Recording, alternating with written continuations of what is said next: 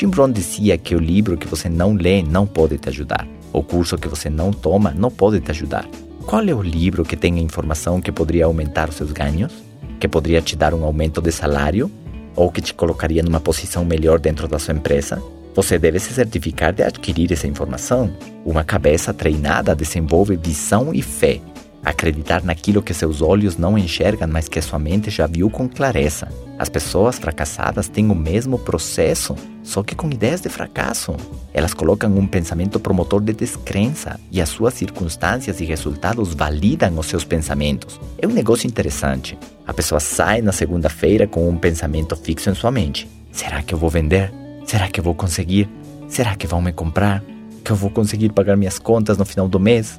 Veja, essas perguntas estão carregadas de medo, de angústia e, sobretudo, de dúvida. Nesse momento, a mente começa a trabalhar sobre essas vibrações de baixa frequência e a atrair mais ideias semelhantes.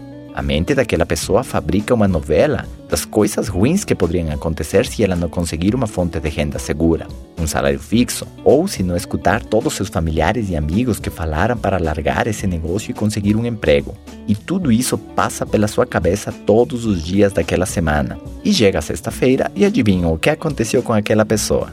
É exatamente isso ela não vendeu nada. Nesse momento, ela se culpa, ela reclama, ela diz algo como isso aqui: Eu não sirvo para essas coisas. Esse negócio não é para mim. Eu não sou boa para as vendas. Eu sabia que isso aqui não ia funcionar.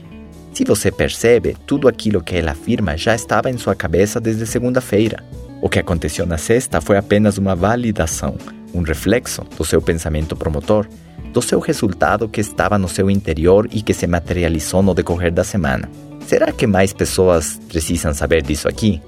Estes são os conceitos que mudaram a minha vida, amigos.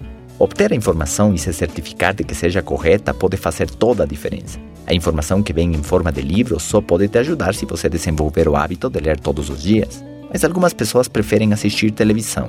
Essa é a mudança que você deve fazer. Não existe diferença entre o cego que não pode ver o caminho com aquele que enxerga, mas não quer seguir o guia. Os dois se perdem. Não existe diferença entre aquele que pode ver as letras, mas não quer ler, com aquele que, podendo enxergar, não tem como hábito leitura. Os dois ficam ignorantes.